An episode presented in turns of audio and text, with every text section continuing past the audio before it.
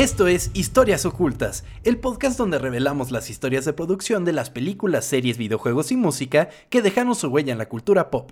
Mi nombre es Tom Kersting y me acompaña. Chava Bañuelos. ¿Cómo estás, Chava? Todo, me encuentro muy bien, muy feliz de estar grabando de nuevo contigo. ¿Cómo estás tú? Increíblemente contento, amigo, y muy emocionado. Hoy vamos a tocar un tema que está muy cerca de mi corazón.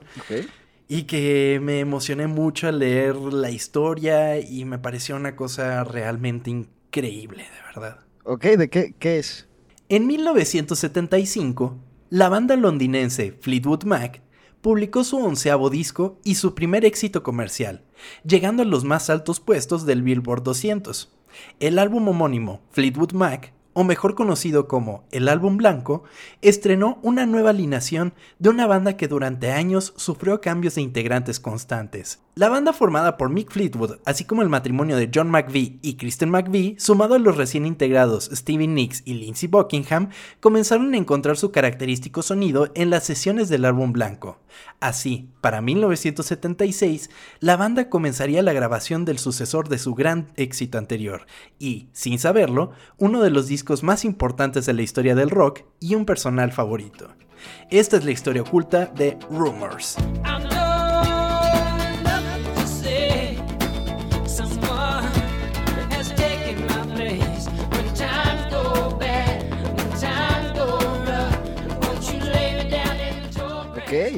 No sabía que eras tan fan, que estaba tan cerca de tu corazón eso.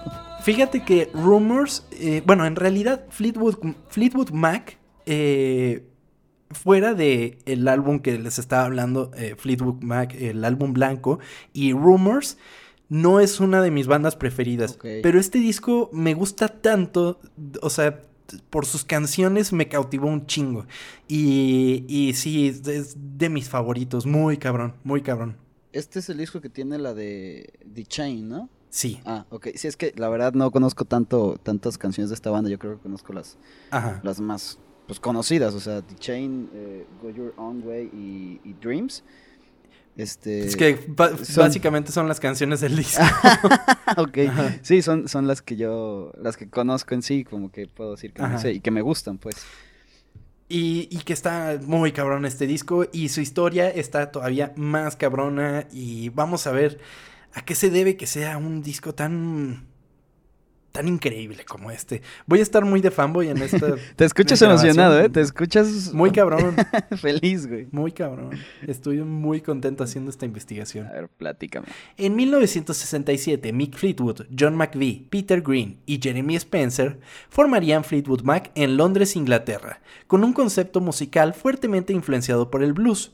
Para 1968, la banda grabaría el álbum homónimo Fleetwood Mac no confundir con el álbum homónimo del 75, el cual se convirtió en un éxito en Inglaterra.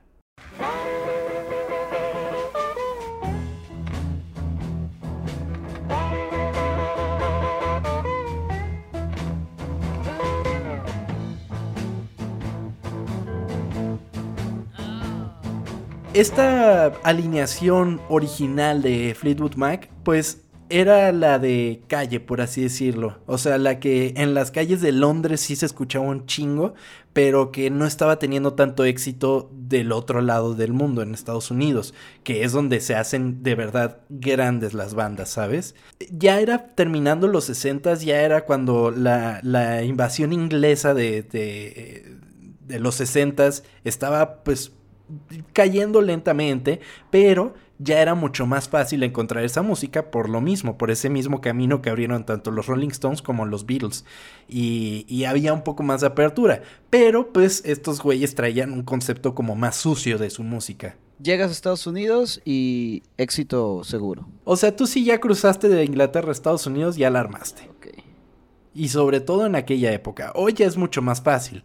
Hoy, eh, inclusive eso podríamos debatirlo por unos minutos. O sea, si muchas de estas bandas existieran hoy en día y con las facilidades que tiene hoy los músicos para, para, pues, para salir adelante, o sea, ya se hace YouTube, eh, SoundCloud, todas estas plataformas en las que comparten música, pues no era algo a lo que tenían acceso en aquella época. Entonces, muchas veces me pregunto, ¿sería que una banda, por ejemplo, como Fleetwood, Fleetwood Mac, en este momento de la historia, podría llegar a lo que llegaron?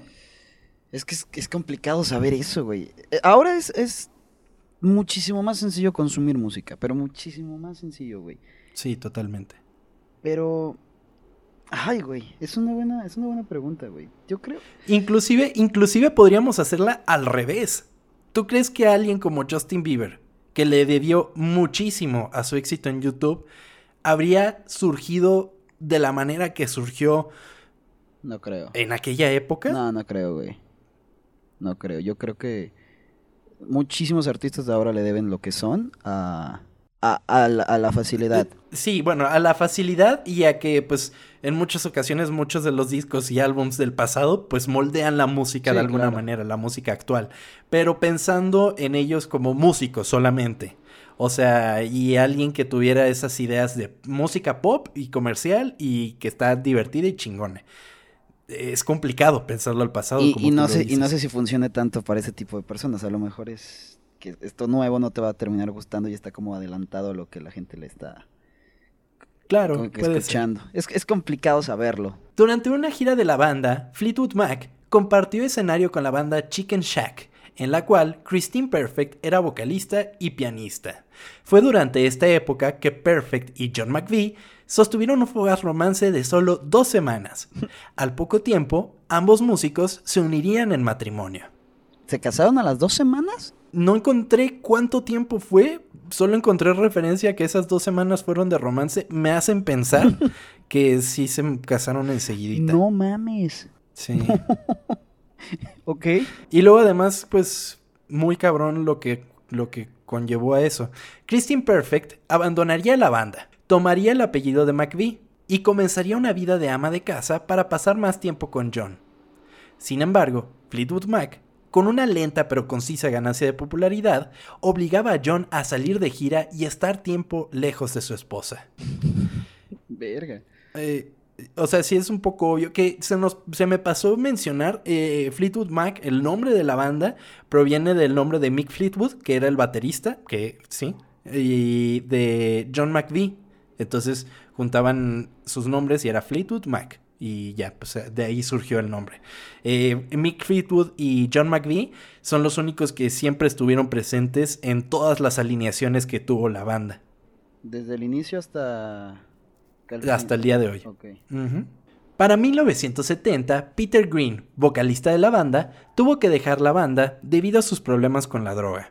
Así, John McVie convenció a su esposa de unirse a Fleetwood Mac como vocalista. La esposa que le estaba haciendo ama de casa, entonces, sí es ella, ¿no? Sí. Ok. Sí, le digo, pues sabes qué, tú cantas, sabes de música, pues Kyle, ¿no? Regresando a 1967, esta vez del otro lado del Atlántico, una joven Stevie Nicks cruzaba su último año de la preparatoria en el Menlo Atherton, en California. La joven, apasionada por la música, asistió una noche a un club llamado Young Life.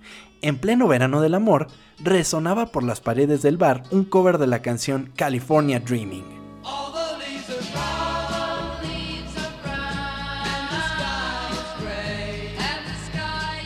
Nix rápidamente cruzó miradas con Lindsey Buckingham, quien tocaba la guitarra esa noche y quien, después de conocerla, le invitó a sustituir al cantante de su banda. Eventualmente, ambos asistieron a la Universidad del Estado de San José, donde Nix estudiaría comunicación para eventualmente convertirse en maestra de inglés. Sin embargo, su trasfondo musical la llevaría a perseguir el sueño de una carrera como vocalista al lado de su amado. Estos dos se enamoraron bien cabrón y dijeron, ¿sabes qué? Vamos a hacer una vida de, de músicos, los dos sabían de música y comenzaron así a, una breve carrera musical. ¿Te gustaría a ti estar con tu, con tu novia 24/7, güey? Trabajo, este, este, en casa, en todos lados. Creo que podremos guardar esa pregunta para más adelante. Ok. Porque más adelante vamos a ver qué Empiezan los pedos. eso. Empiezan los pedos. Para 1973, Buckingham y Nix firmaron con Polydor Records para lanzar el disco Buckingham Nix. El álbum no obtuvo un gran éxito comercial y Polydor terminó su contrato con la pareja. Sin dinero proveniente de su fallido disco y Buckingham contagiándose de mononucleosis, Nix tuvo varios trabajos, desde mesera hasta trabajadora de limpieza en la casa del productor Keith Olsen. No pegó su disco, pero dijo, ¿sabes qué? Tú que me produciste esto, pues no tengo chamba, ¿qué pedo? ¿Te puedo ir a hacer la limpieza? Y este güey dijo, pues sí, cáele. Y empezó a hacerle la limpieza a este güey. Verga. Qué, qué fuerte, ¿no? Tú con este sueño fuerte y al final terminas pues... Y que además tuvo que, que dejar la universidad y todo eso. Eh, tuvo la bendición de su papá como de, pues, güey, si es lo que quieres, pues adelante. Pero aún así está, está, está cabrón. Fue también en estos años que la pareja descubrió la cocaína, a la cual rápidamente se volvieron adictos. Está cabrón la droga, pero, güey, si no tienes dinero, no te hagas adicto a nada, güey. Ese es el problema de mucha gente. No creo como que quisieran ser adictos, güey, pero yo creo que para salirte del problema dices, eh, mira, esto se siente rico. Pero sí. De hecho, de hecho, Nix decía que ellos no sabían el mal que les iba a hacer en ese momento. Como que era algo muy nuevo para ellos y, y pues ya, se volvieron adictos. Buckingham eventualmente consiguió un trabajo como guitarrista de los Everly Brothers, mientras tanto, Nix escribía canciones, motivada principalmente por el deterioro de su relación con Buckingham. No estaban tan bien sentimentalmente. Entonces, eh, a los poquitos, Nix fue así como de que, bueno, vamos a ir escribiendo estas cosas, estas cosas que siento. Y, este güey pues trabajaba. Ella se fue de gira con ellos, pero pues solo se quedaba eh, backstage, por ejemplo. Describiendo como la, el desamor que estaba sintiendo en ese momento. Muy cabrón. Para 1974, los caminos de todos los mencionados se unirían cuando Mick Fleetwood, quien se encontraba en California buscando un estudio de grabación, dio con Sound City, donde el antiguo patrón de Stevie Nicks, Keith Olsen, le mostró a Fleetwood el trabajo de la pareja. ¿Te acuerdas del disco este que habían hecho y que no había pegado? Simón. Ah, pues se lo mostró a Mick Fleetwood. Y, y pues le gustó un chingo cómo sonaba. Dijo, ah, este güey toca chingón. Sobre todo le interesó el, trabajo de Buckingham. Él, era... Ella era la que cantaba y él era el del... El, ¿Qué hacía? ¿Tocaba Guitarrista. guitarra? Él toca la guitarra. Em, Fleetwood al escuchar la guitarra de Buckingham, pensó que sustituiría de manera adecuada a Bob Welch. Él ya tenía como, o sea, ya se estaba esperando que Bob Welch dejara la banda. Entonces se iban a quedar sin guitarrista. Y, y dijo, ah, pues este güey estaría muy chingón. Y pues, o sea, como que entró justo en el rompecabezas, la pieza que necesitaba. Así, el 31 de diciembre del 74, Fleetwood llamaría a Buckingham para que se uniese a la banda. Sin embargo, el guitarrista mencionó que él solo se uniría si Nix también pudiese pertenecer al grupo. Fleetwood consideró que aportaría más a la banda, lo cual, en los primeros ensayos, pudieron confirmar. O sea, este güey fue de que, como Sting la vez pasada, de que, güey, sí le entro, pero mi esposa tiene que grabar todo el pedo. Lo que es estar enamorado, güey. Y, además, como que, pues, si los dos son músicos, pues sí la arman, ¿no? Sí. O sea, y hubiera estado medio culero. Al menos escúchala. Hubiera estado medio culero de que, mm, mira, este, ya me llamaron a mí y a ti, ¿no? Así que Adiós, tú sigue limpiando. Le pusieron nuestro disco y le gustó mucho lo que yo hice. Lo tuyo. Eh, mm, que tú cantas culero. Ya me voy. tú cantas culero, yo toco chingón, así que. Mm. no, es que, bueno, además, quién sabe, nunca he escuchado ese disco, pero verga la voz de Stevie Nicks, güey.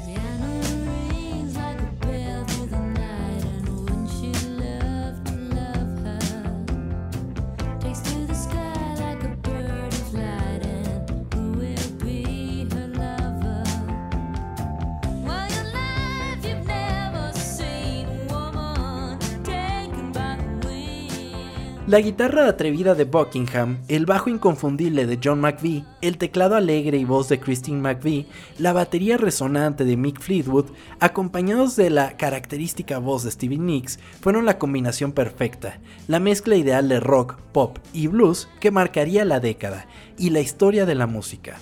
Así, Fleetwood Mac tuvo un segundo nacimiento.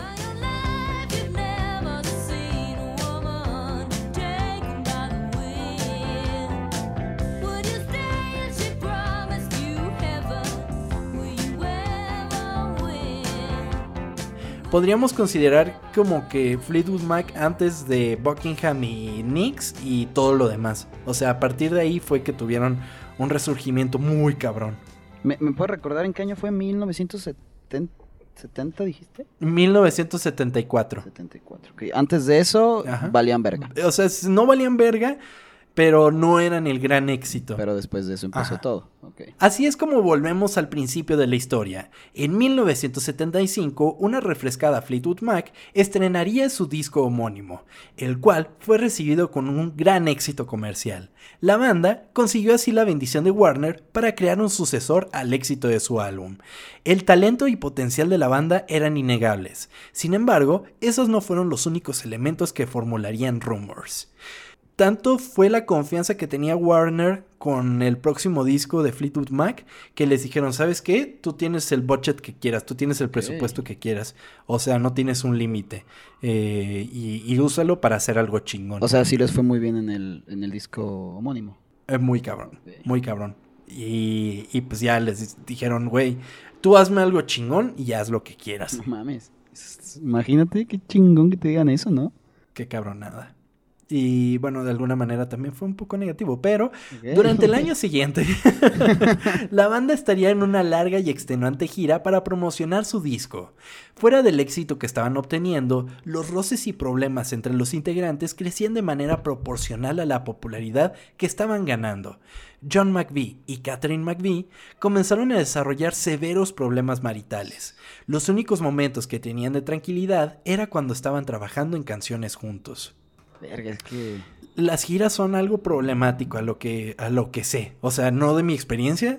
Ojalá, ojalá algún día me hubiera ido de, de, gira. Gira de historias ocultas, güey. Imagínate. No mames, nos vamos a terminar Sí, güey.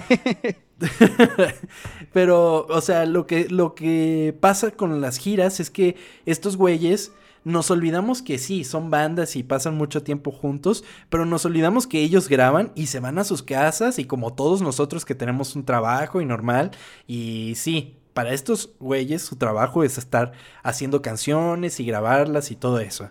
Pero ya cuando se van de gira y están teniendo tanto tiempo juntos, o sea que ahí sí se tienen que ver las jetas todos los días, no hay espacios en los que estén solos, o sea, Tienes que tener una fortaleza muy grande y una unión muy cabrona como banda para sobrellevar una gira. Es que, güey, hasta siendo amigos, tú te vas, digamos, un, una semana a la playa con tus compas y ya es el sexto día y dices, güey, ya quiero estar en mi casa solas. Estos güeyes no pueden. y yo creo que por eso muchas bandas terminan separándose porque neta, ya estás harto de ver a la cara a este güey trabajando. Estás trabajando todo el puto día, güey. Pero después de que te trabajas, güey, tienes que regresar a hacer un, disco donde va a estar ese güey que te caga, caga ciertas cosas, güey. No, pues por eso no duran tanto. Entonces, a eso, súmale que estos, pues, eran esposos. sí, no, súmale eso, sí es cierto, güey. No mames. Es que, imagínate esto, o sea, ¿alguna vez tuviste una novia en la escuela, güey, algo así? Claro. Imagínate, estás con tu novia estudiando, güey, y tienes que tener, no, vamos, una cita y, estás con ella todo el día y al día siguiente la vas a ver y después el sábado también la vas a ver. No mames, imagínate eso con el trabajo, no, güey. No. Sí, en el trabajo nunca me ha tocado tener una, una relación, pero no sé, también me parecería muy complicado. Y, y ya estar 24 horas con la persona, pues quizás eh, sí pueda desarrollar algunas problemáticas. Para febrero del 76, Fleetwood Mac comenzó a trabajar en Rumors en Sausalito, California. El estudio constaba... también me causó gracia. Así se escuchó. Perdón.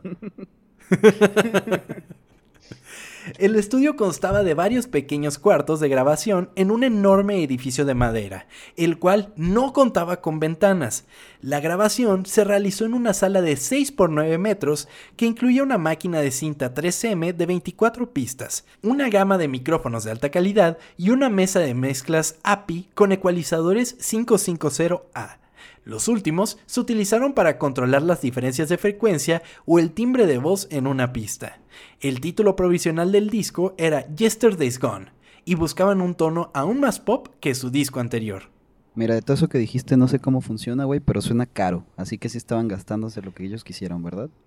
O sea, sí estaba caro. Bueno, lo de las 24 pistas ya lo habíamos visto en Bohemian Rhapsody. Es la madre que tiene para grabar distintos instrumentos y luego juntarlas. Sí. Es, de eso sí. Lo demás, pues un chingo de cosas.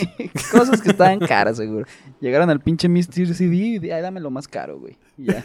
Mr. CD. al mix-up, ¿no? Al, mix-up.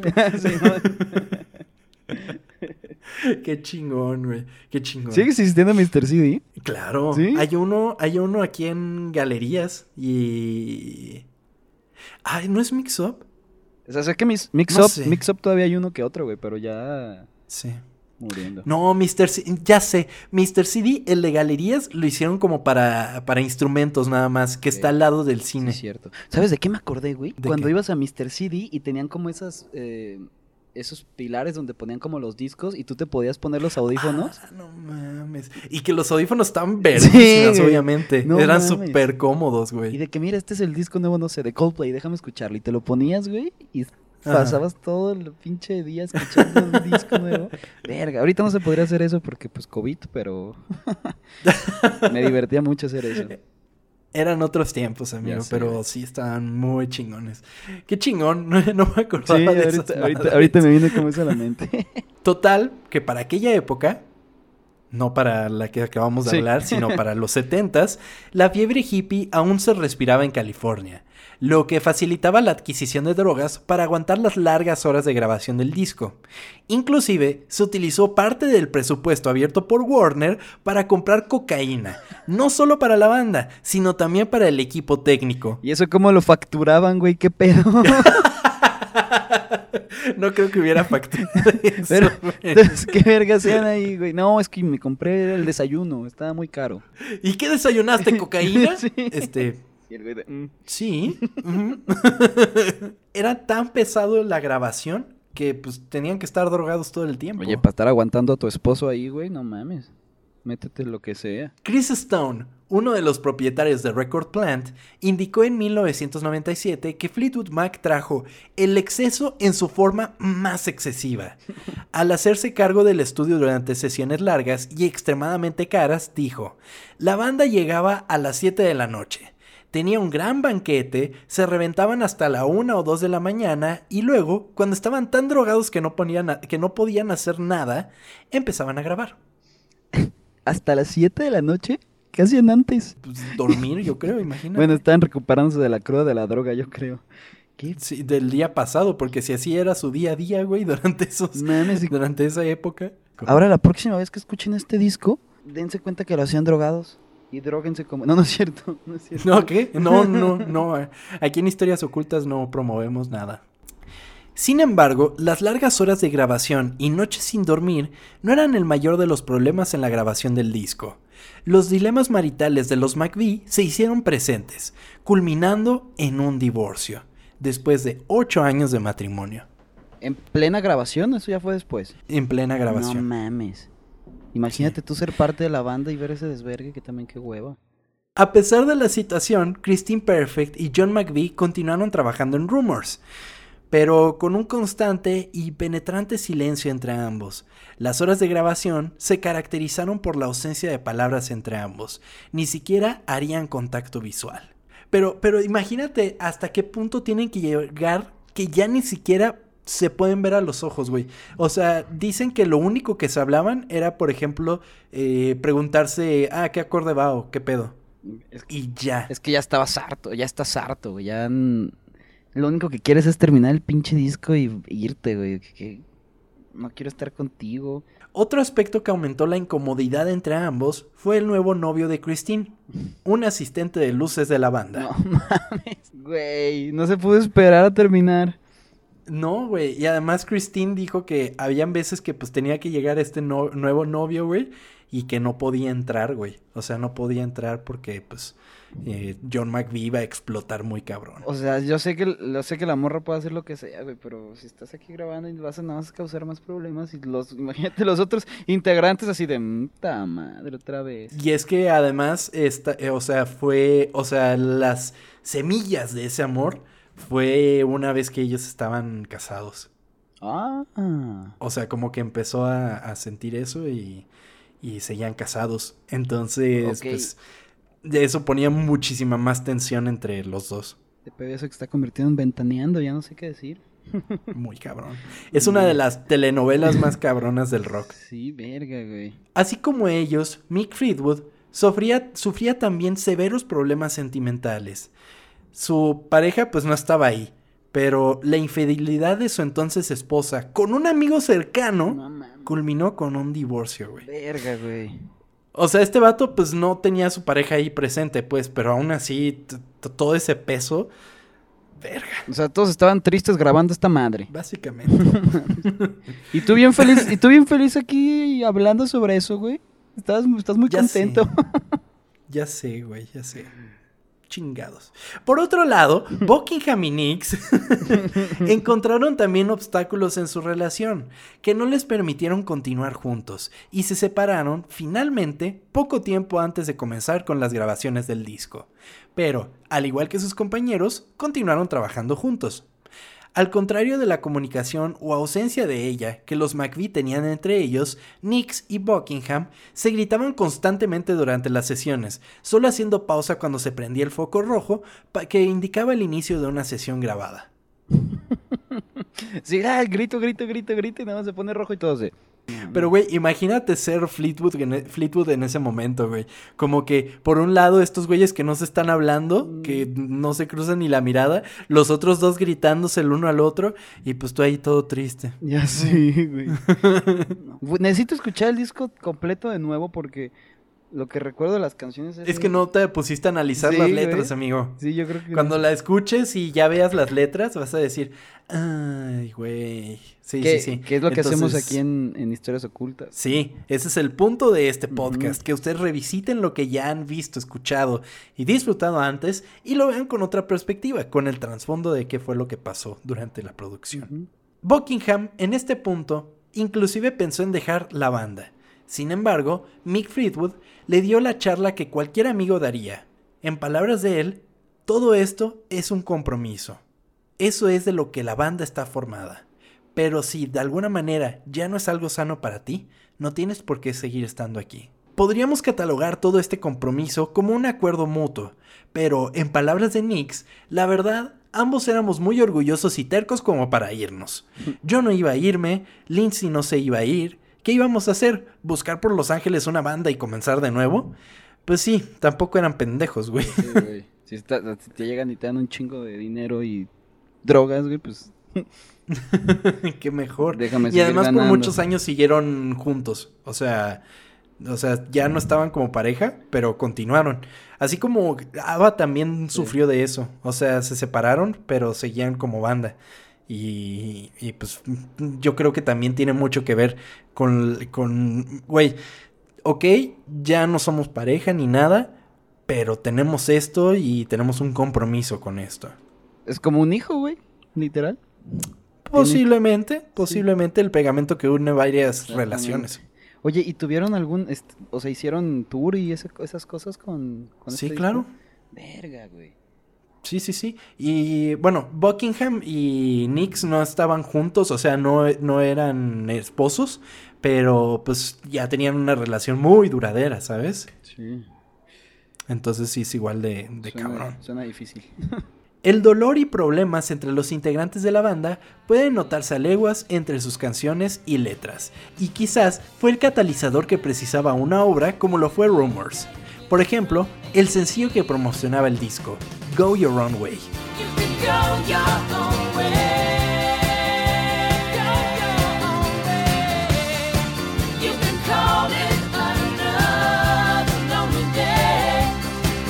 Amarte no es lo correcto. ¿Cómo puedo cambiar lo que siento? Si pudiera, tal vez te daría mi mundo. ¿Cómo puedo hacerlo cuando tú no lo tomarías?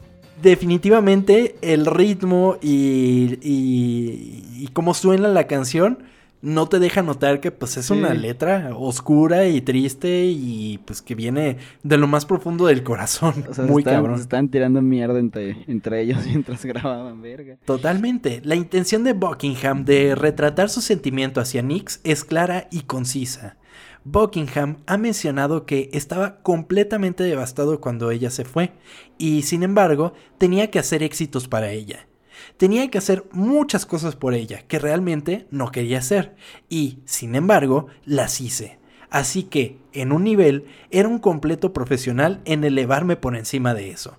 Pero, durante muchos años, tuve mucha frustración y enojo reprimidos hacia Stevie o sea, lo chingón es que pues sí hacían las cosas así, pero también era parte de la constante tensión entre estos dos y de que se gritaban y así. Era como de, güey, ¿cómo puedes estar escribiendo eso de mí o lo que sea? ¿Sabes? creo que también ayuda a, inspirarte más, ¿no? Como ese dolor que tienes. Muy cabrón, o sea, muchas de las obras más chingonas las, las hacen cuando están dolidos o... Pues cuando el sentimiento es verdadero, porque no vas a escribir igual cuando en realidad no estás eh, dolido que cuando sí lo estás, porque te sale, pues te sale las verdades, digamos. La neta es una canción increíble del disco y, y no por nada fue así el sencillo que, que sacaron para promocionarlo. Y, quizás no es lo más reluciente de la canción la letra, pero, pero sin lugar a dudas. Pero duele. Sí, muy cabrón. Ya que la conoces dices, ay, güey, porque Stevie fue quien, quien dejó a, a Buckingham. Stevie Nicks exigió que Buckingham eliminara la línea, empacar y acostarte es todo lo que quieres hacer. Pero finalmente decidió mantener esa letra en la canción final. Stevie Nicks explicó sus, sentimientos sobre la línea. Me molestaba mucho que le dijera al mundo que acostarme con diferentes hombres era todo lo que quería hacer, le dijo a Rolling Stone. Él sabía que no era cierto. Fue solo algo que dijo en su enojo. Cada vez que esas palabras salían al escenario, quería ir y matarlo. Él lo sabía, así que realmente presionó mis botones a través de eso. Fue como, te haré sufrir por dejarme. Y así lo hice. Verga. Porque una cosa es como, o sea, pienso yo desde mi perspectiva de humano y persona normal de calle, civil, una cosa es como pensar y, decirle a tus amigos, es que, güey, no mames, la chingada y todo eso, que está mal. Nadie te va a dejar por querer acostarse con otras personas. Eso está mal. Nunca lo piensen así. Pero en algún punto piensas que esa es la razón. ¿Sabes? Y sobre todo por nuestra masculinidad frágil y todo eso que ya nos viene formando años y años de crecimiento, crecimiento entre comillas, como humanos. Entonces, y, una cosa es pensarlo y decirlo a sí mismo. Pero otra muy diferente es obligar a la persona a que lo diga. Ese es el gran pedo de la canción. Obligaba a Stevie Nicks a cantar cómo se sentía él desde su perspectiva. Y obviamente el hecho de esta línea en particular, lo de empacar y acostarse con, otros, pues, o sea, creo que entiendo a Stevie Nicks y su enojo constante de, güey, ¿qué pedo? Sabes que no es por eso. Sí, tiene razón, güey. Está muy feo. Está muy. Es una venganza muy fea, güey. Es muy macabro eso. Imagínate. Qué culero, güey. No lo había tomado de esa perspectiva de que ella es la que está. Y que además, eh, por años tuvieron que seguirla cantando. Uno de los mayores éxitos de la banda. Sí, no mames. Entonces, sí es como de madres. Lo bueno es que como que ambos evolucionaron de eso y eventualmente pues quizás no super compas, pero pues ya no había tanto pedo entre ellos y pudieron trabajar juntos. El tiempo siempre va a estar curando todo el pedo, güey, así que ya Ahorita yo creo que hasta se, está, se ríen, ¿no? Por otro lado, Christine Perfect también utilizó sus canciones para filtrar sus desilusiones hacia John McVie. Don't Stop, otro sencillo del disco, reflejaba su nueva perspectiva de la vida, una vez terminado su matrimonio con el bajista.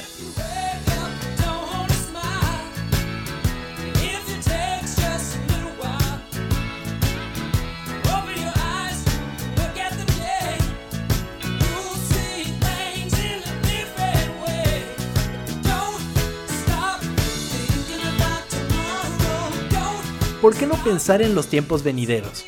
Y no sobre las cosas que has hecho. Si la vida fue mala contigo, solo piensa en lo que hará el mañana. Todo lo que quiero es verte sonreír. Solo tomará un poco de tiempo. Sé que no crees que es verdad, pero nunca quise hacerte daño. Oh, estuvo bonito. Esto ya es como otra fibra, pues, que también es bueno, yo creo, sacar ¿no? Sí, claro. O sea, eso no, no, está, no está como culero, pues. Es algo pues algo sincero. Y que yo creo que, bueno, en la mayoría de los casos como que el terminar una relación, pues es lo que quieres, güey. No quieres que la otra persona esté mal y sinceramente nunca pues, trataste de hacerle daño. Digo, aquí le fue infiel, pero o sea, no sé, es difícil, es difícil hablar de rompimientos, y más cuando no son los tuyos, güey. Sí, sí, claro. No sabes cómo, o sea, no sabes las situaciones en las que vivieron y cosas así, güey, así que es muy complicado pues dar como tu punto de vista. Ni siquiera sabes cuando es tu propia relación, ni siquiera sabes cuál fue la perspectiva de la otra persona, güey. es verdad. Porque tú puedes pensar una relación como una manera y la otra persona la ve de otra distinta. Sí, claro. Y ese es el verdadero problema en los problemas de relación. Eh, y, y ya a futuro quizás te abres un poco la mente y dices, bueno, ok, igual y aquí yo fui un pendejo, igual y aquí yo no hice las cosas bien, o esto debía de haber dicho que me molestó, o lo que sea. Me encanta cómo ya nos estamos yendo por las ramas. sí, güey. Iba, a decir yo, en historias ocultas le decimos que si tienes algún problema, platícalo con la persona. Claro. Siempre es mejor platicarlo. Definitivamente, hay que ser abiertos, hay que decir cómo nos sentimos. Este pinche podcast se hizo, este, de, se regalan dudas y cosas así. güey, Marta de baile nos queda corta, güey. bueno, es que el tema, el tema lo, lo, lo permite. Sí, exactamente. Sí, claro. Otra de las canciones de Perfect and Rumors es You Make Loving Fun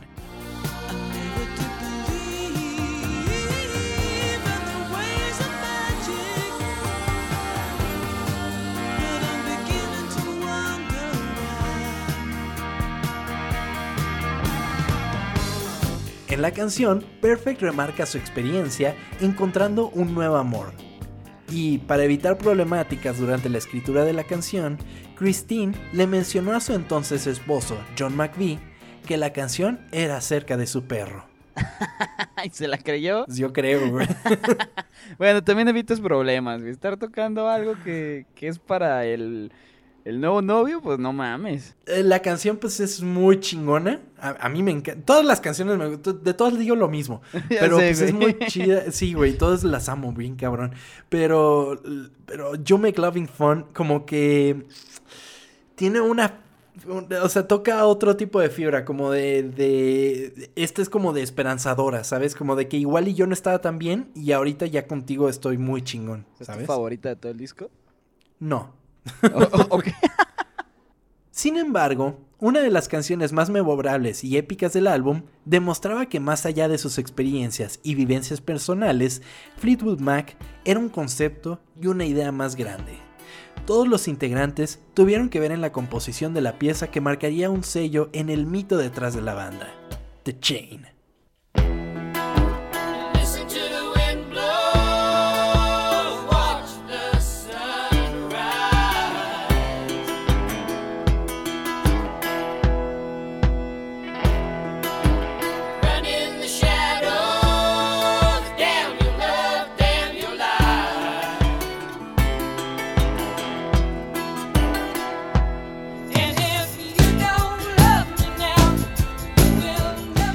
The Chain fue una composición en la que la banda mezcló trabajos pasados y rechazados, culminando en una deliciosa mezcla de rock.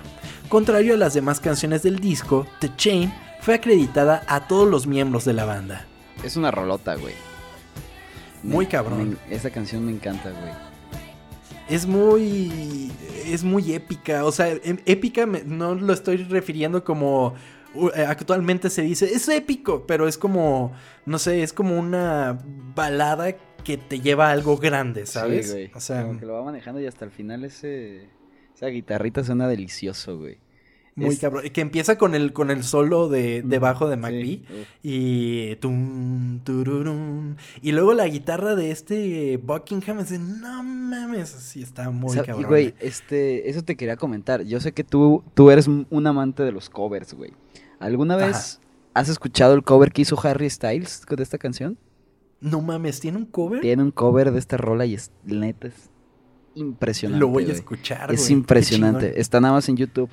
Ah, ok. Wow, wow. Y de hecho, te, te metes a los comentarios Ajá. Y, y, muchísimos comentarios son de personas, pues. Ya ves que pues, las personas. Ajá. Ya ves que las personas mayores, pues algunas pues como que como que rechazan como lo nuevo y ese tipo de cosas. Ajá. Muchísimos comentarios de que no mames, yo era súper fan de, de esta banda y nada más vi que era este güey y como que lo estaba rechazando, pero lo escuché y es impresionante, me encantó para, para que se lo echen porque neta es, es muy buen cover, güey. Qué chingón, Harry Styles es un chingón, güey. Creo que lo mejor que le pasó fue haberse salido de esa banda, güey, la neta. Hablando de bandas con problemas. Sí, güey. Neta, musicalmente este güey era, es muy superior. Pero bueno, sigue, amigo. los roces entre los miembros se hicieron públicos por diarios y revistas de tabloides, lo cual, además de contar la verdad acerca de la vida privada de los integrantes, levantaban una gran cantidad de rumores. John McVie, inspirado por el suceso, propuso que el título del álbum fuera Rumors. Rumors se lanzó el 4 de febrero de 1977. A pesar de la pobre recepción del disco por parte de fans decepcionados por la novedad del sonido de la banda, fue recibido con vítores por, parte de la crítica especializada. Eso luego pasa mucho, ¿no? Y sobre todo como en bandas más eh, pesadas que no están tan acostumbradas a la experimentación, como de que, ay, pues ya no suenan a lo que sonaban antes. Y es como de, güey si no te experimentas, no evolucionas. Exactamente, y si no experimentas, haz de cuenta que no vuelven a sacar un disco, güey, y te quedas con lo de antes. Claro, totalmente, se quedan en el olvido. Sí, lo que tiene que hacer una banda es irse, ¿cómo se llama? Pues evolucionando, o sea, ir haciendo cosas nuevas para ir mejorando y, y pues llegar a más oídos, güey. Claro, además de que, bueno, particularmente en el caso de Rumors, es un disco que si se hubiera quedado con el sonido anterior de Fleetwood Mac, no, no habría, o sea, no habría hecho lo que logró, ¿sabes? O sea, de ninguna manera. Y no sería el gran disco que hasta hoy podemos disfrutar y que se volvió, pues, una cosa muy cabrona. Para 1980, 13 millones de copias de Rumors se vendieron alrededor del mundo y para 2017 eran 45 millones de copias convirtiéndose no solamente en el más, más, grande éxito de la banda, sino también en uno de los top 10 discos americanos más vendidos en el mundo. Entonces, pues si no hubieran hecho un disco de ese tamaño, no lo habrían logrado definitivamente. De ninguna manera. Puede que su anterior disco fuera muy chingón, el álbum blanco, pero este mm, ni de pedo. O sea, fue, fue fuera de lo que se imaginaban. Y yo creo que al final los fans que lo terminaron odiando, al final lo, empiezan como a amar, ¿no? Puede ser, puede ser. Algunos que los que son sí son muy pues rectos, digamos, puede ser que no, pero ya puede ser como a lo mejor te sorprende la primera vez que lo escuchas Claro. Y ya después le das la tercera escuchadilla y dices, ah, bueno, esta está buena y así. Sí, te vas, te, vas acostumbrando al sonido. Y sobre todo con algo que es tan... Yo creo que el, éxito de Rumors es que es para todos los gustos. Como que tiene un poco de todo, ¿sabes? Y lo hace muy digerible para todas las personas. Es una belleza. Rumors dejó un legado difícil de borrar. Una marca en la historia, no solo del rock, sino también de la música en general un disco que se convirtió en una tortuosa terapia para una banda que se encontraba en su punto más bajo, y que de entre las cenizas de amores derrotados surgió, cual ave fénix, una obra maestra que hasta hoy día sigue sonando vigente y siendo venerada por muchos. Rumors nos deja un ejemplo de que, inclusive en nuestros tiempos más oscuros, podemos lograr lo que sea que nos propongamos, a pesar de las adversidades. Esta fue la historia oculta de Rumors.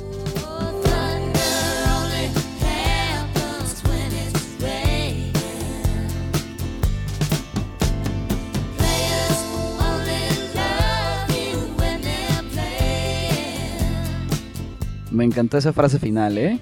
¿Cuál, amigo? Esa frasecita final de que a pesar de las adversidades, güey, que puedes hacer lo que tú quieras. Qué, gran manera de, terminar esto.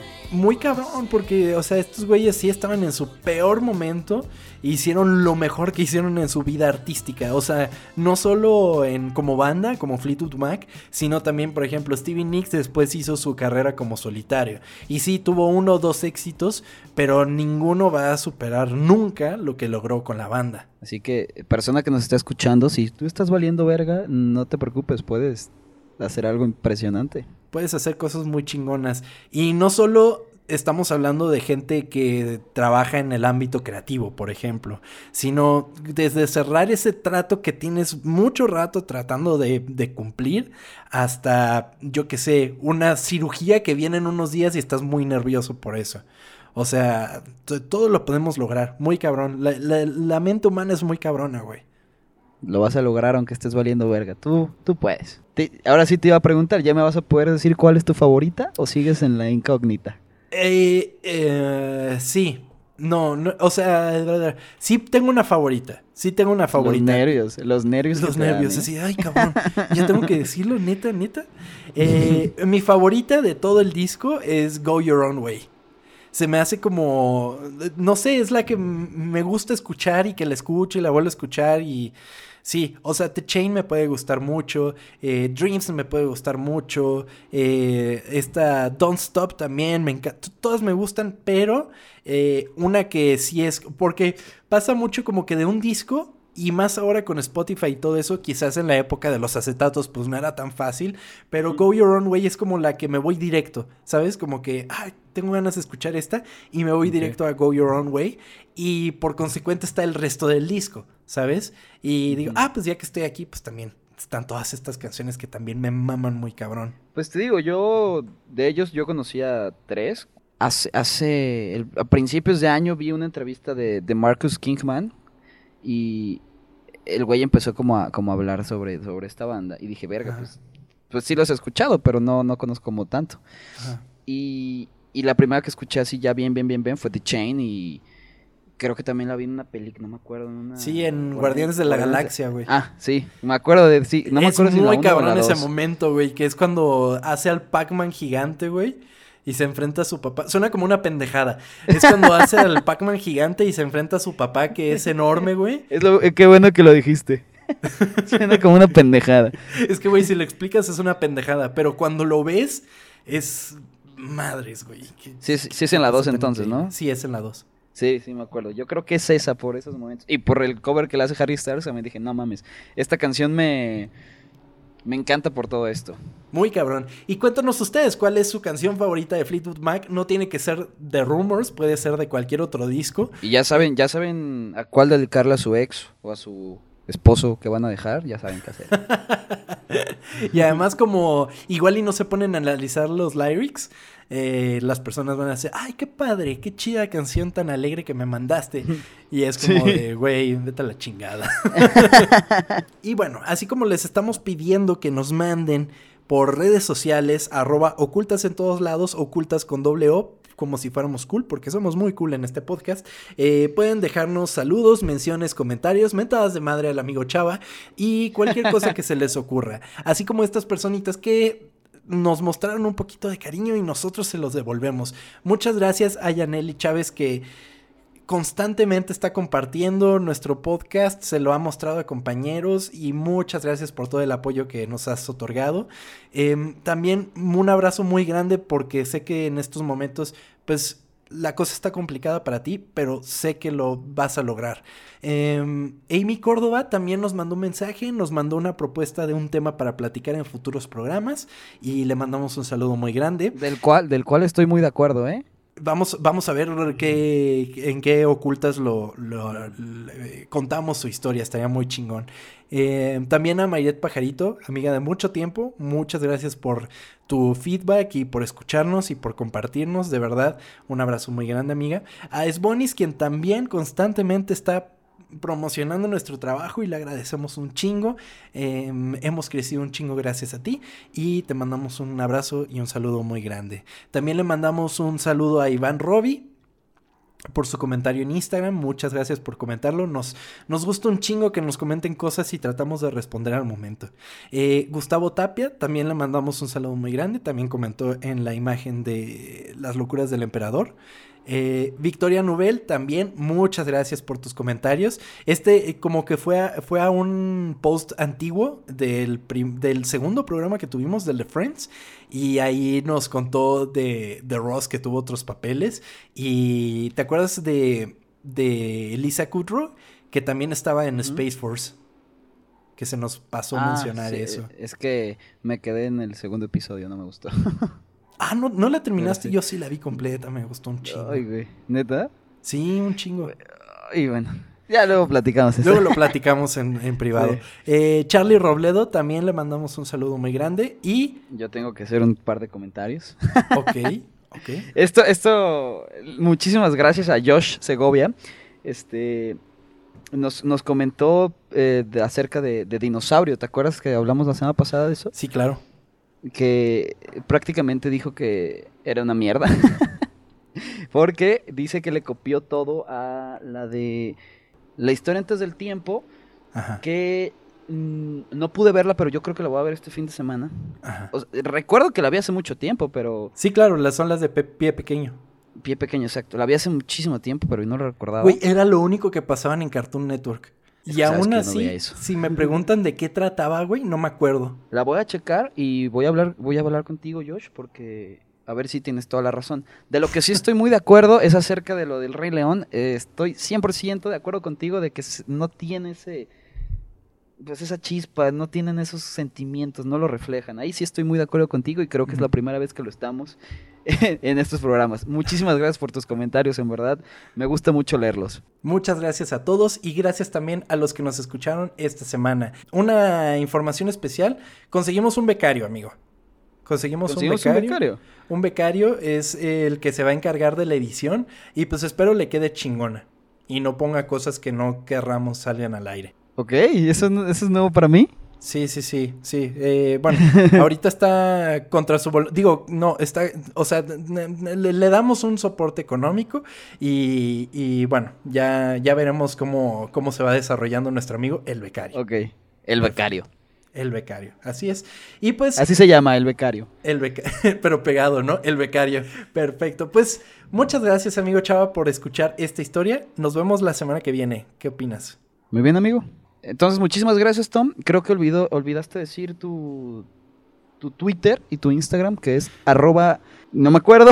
Tom-Kersting, Tom-Kersting. Ajá. Me lo voy a aprender. Y yo, arroba Banuelos Chava o, o Chava Banuelos en Instagram. Muchísimas gracias a todos. Gracias a todos y nos vemos la semana que viene aquí en Historias Ocultas.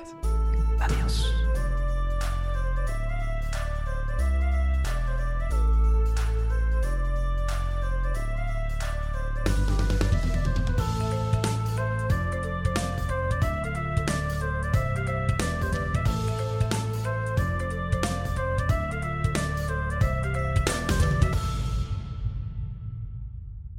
Güey, ya estoy hasta la madre de tus pendejos chistes.